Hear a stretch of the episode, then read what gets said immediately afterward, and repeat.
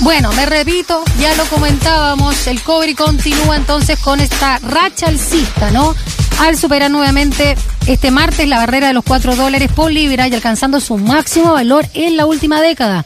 Y este resultado se da además en medio del optimismo de los mercados frente al retroceso de la pandemia, los planes de estímulo de países desarrollados y las perspectivas de recuperación de la economía china. Vamos a hablar de este llamado superciclo del cobre que también donde se propone un impuesto para capturar las rentas de la gran eh, minería. Vamos a conversar con Javiera Petersen, economista y directora ejecutiva del Observatorio de Políticas Económicas. Muy buenos días, Javiera, ¿cómo estás? Hola, buenos días. Muy bien, ¿y tú? Muy bien. Gracias por estar con nosotros para explicarnos eh, el impacto real que tiene esta alza en el precio del cobre ¿Cuándo se habla de un superciclo? Porque esto no es la primera vez que lo, lo escuchamos. Y también si nos estaríamos enfrentando nuevamente a un fenómeno que realmente podría aumentar las arcas fiscales. Claro, mira, eh, hoy día se está discutiendo si es que estamos comenzando un nuevo superciclo del precio del cobre, que eh, un superciclo es un periodo de sostenidos altos precios en que los productores disfrutan obviamente de ganancias extraordinarias por solo el hecho de poseer derechos de propiedad de explotación sobre las mineras del, del, metal rojo. O sea, tras casi un año de sostenidas alzas, ayer de hecho el cobre superó la barrera de los 4 eh, dólares la libra, que ha sido, y, y, por lo tanto este ha sido el mes con el precio más alto desde abril del 2012. Eh, y este alza viene sobre todo por un optimismo tanto de corto como de largo plazo en este commodity, eh, debido a, primero, la fuerte demanda que se anticipa por proyectos de infraestructura y construcción en contexto de la recuperación de la crisis que hoy día estamos viviendo. Joe Biden, en el caso de Estados Unidos, ya ha mencionado en un plan para invertir fuertemente en infraestructura y China ya va en esa tendencia en su recuperación. Eh, pero esto también se le suma a las restricciones naturales de oferta del cobre. Eh, de hecho, la demanda está siendo tan alta que los, los inventarios están en los niveles más bajos en cerca de 10 años. Em, entonces, todas las condiciones se están dando para efectivamente eh, pensar que esta tendencia en el precio se va a mantener y, por lo tanto, estaríamos en las puertas de un nuevo superciclo del cobre como el que se vivió en la década pasada. Javiera, ¿y cuánto ganó la gran minería privada del cobre en Chile durante este último ciclo alcista, para hacernos una idea? Mire, los, los, hay un estudio eh, de economistas de la Universidad de Chile, entre ellos el profesor Ramos López, quienes calculan justamente que los 10 yacimientos que constituyen la gran minería privada del cobre en Chile se apropiaron de una renta por sobre el retorno normal al capital que toda empresa necesita, que asciende a cerca de 120 mil millones de dólares, lo que equivale a casi la cuarta parte del presupuesto anual del Estado durante esos 10 años. Mm. Ahora, ¿en qué, ¿en qué impacta así en nosotros, no el ciudadano de a pie, esta alza? ¿O en qué debiese impactar a propósito de esta propuesta del impuesto para la minería privada? Y, cuéntanos también cómo, cuál es la propuesta, cómo funcionaría este gravamen. Yo creo que acá hay que tener eh, dos cosas que hoy día creo que son importantes. Primero, es evidente que, eh, dado que hoy día nosotros tenemos una matriz productiva que está tan concentrada en pocos recursos, dentro de ellos el cobre, el cobre es eh, sigue siendo el sueldo de Chile porque realmente eh, cuando el precio del cobre sube o baja, eso impacta fuertemente en la economía del país. Un alza del precio del cobre, por supuesto, va eh, a traer mucha más eh, dinero al país, lo que va a tener un efecto de demanda que es importante.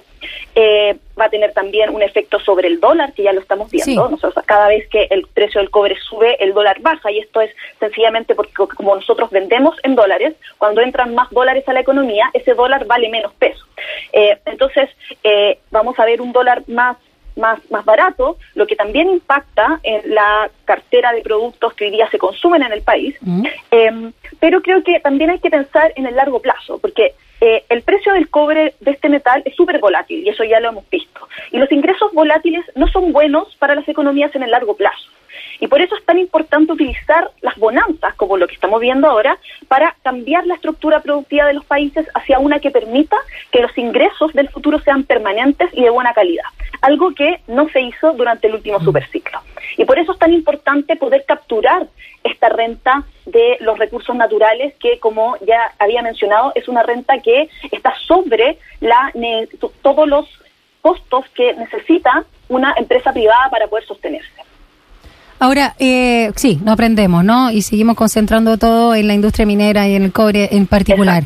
Leía también una nota, Javiera, eh, que salía en el Mercurio en el día de hoy, que decía que analistas no descartan que cobre rompa precio histórico, bueno, y advierten posible presión inflacionaria por alza de commodities. ¿Nos puede explicar un poco esto? Sí, lo que pasa es que em, el alza inflacionaria se ve muchas veces por justamente tanto un efecto de el tipo de cambio, o sea, nosotros vamos a ver que eh, en general hoy día va a ser más fácil poder importar bienes dado que vamos a tener un, un, dólar más barato. Eh, pero también viene, van a ingresar muchos más capitales, dado que estamos vendiendo eh, no solo más cobre, sino que también un cobre a mucho más precio. Entonces, cuando eh, entra mucha cantidad de dinero, eso puede empezar a generar ciertas alzas inflacionarias, pero creo que hoy día, dado que estamos en medio de una crisis que ya viene arrastrándose hace un año y donde ya todos los informes del Banco Central, particularmente todos los informes anteriores, han mostrado que existe un espacio para poder aumentar la demanda considerablemente sin que esto resulte en una inflación eh, considerable. Ahora, eso también hay que empezar a ver cómo se eh, desmenuza, porque... Producto importado, básicamente, ¿o no? Claro, claro, pero hoy día, por ejemplo, las mayores presiones inflacionarias en el país están dadas por el precio de los alimentos. Y ese no se debería haber eh, eh, influenciado por eh, lo que estamos viendo ahora con el comportamiento del cobre. Ya, pero las paltas no pueden seguir subiendo por esto.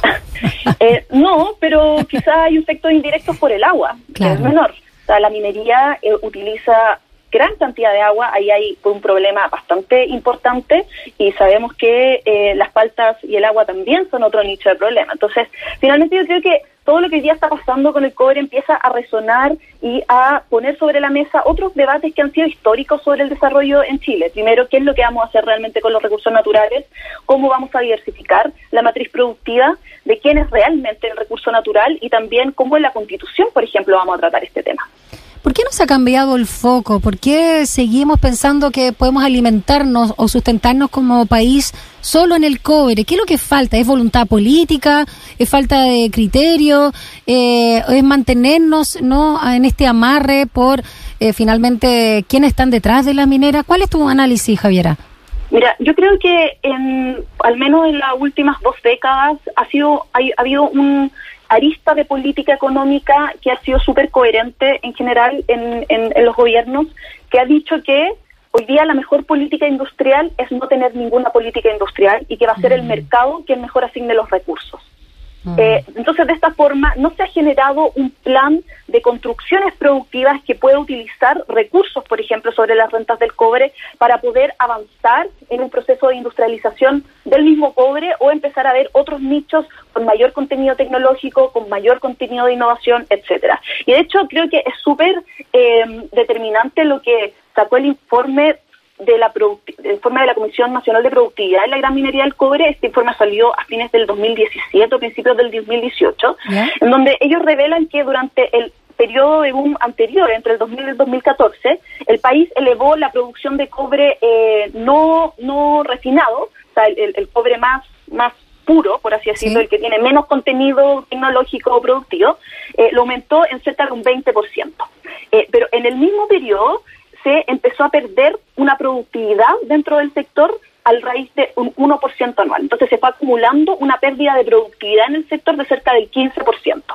Y eso, dentro de este estudio, una de las cosas que más subrayan es cómo durante el supersiglo, el anterior supersiglo, lo que hicieron las mineras fue no justamente invertir en mayores capacidades productivas, sino que lo único que hacían es empezar a, quiero sacar lo más rápido posible, lo mayor cantidad de cobre y de la forma más cruda, porque eso es lo que más renta en ese momento.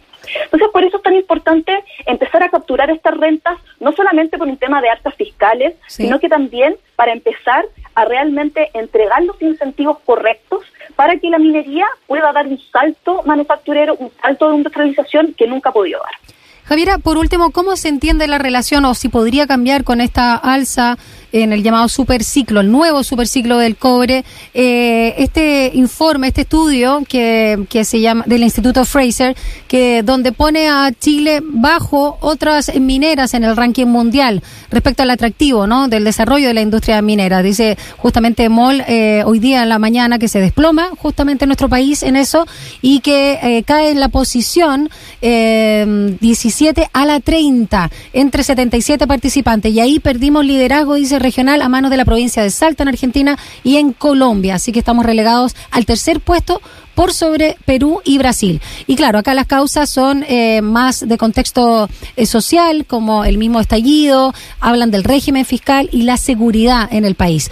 Pero ¿podría cambiar la escena respecto al mismo valor del cobre o no necesariamente están intervinculados? Yo creo que están bien vinculados. O sea, finalmente hoy día, si es que vemos un precio del cobre que se mantiene sobre el 4%, eso empieza a ganarle terreno a cualquier otro costo que inversionistas extranjeros empiezan a ver. Ahora, eh, yo creo que la gran atractivo que nosotros podemos dar como Chile a inversiones extranjeras, pero también pensando en que cuáles son las inversiones extranjeras que nosotros queremos. O sea, pensando en esto de que nosotros tenemos que utilizar las rentas del cobre para poder dar un salto en nuestro modelo de desarrollo, superar el extractivismo. Eso también va a venir de la mano de qué manera nosotros vamos a ofrecer proyectos de inversión que, por ejemplo, puedan dar un carácter de sostenibilidad dentro de la producción del cobre, de, por ejemplo, cómo vamos a incorporar más tecnología, más procesos de innovación dentro de ACO. Eh, entonces creo que yo en general no, he visto la verdad ese informe. En general soy también un poco más reacia a ver eh, cuáles son como estas es un poco similar a lo que ocurría con el índice Doing Business del Banco Mundial, que lo que hacía era preguntarle finalmente a, los empresarios como cuáles eran sus expectativas sobre ciertos negocios, y esos índices en general, como son autorreportados, eh, no mm. realmente capturan cuál es la realidad que existe dentro de las estrategias corporativas de las empresas. Eh, pero yo creo que acá el precio del cobre porque también así es como se ha movido la industria en el último tiempo en Chile, es un indicador claro de que hoy día vamos a estar recibiendo a inversionistas extranjeros interesados en venir en Chile, y ahí lo que yo creo que como país tenemos que hacer es poder establecer contratos que sean beneficiosos también para el desarrollo de nuestro país. Buenísimo. Muchísimas gracias, Javiera Petersen, economista, directora ejecutiva del Observatorio de Políticas Económicas. Una duda, ¿es Petersen o Petersen? Es Petersen. Ah, Petersen, perdona, te cambié el apellido. Gracias, Javiera Petersen, por este análisis. Lindo día. Chau. Igual, chao, chao.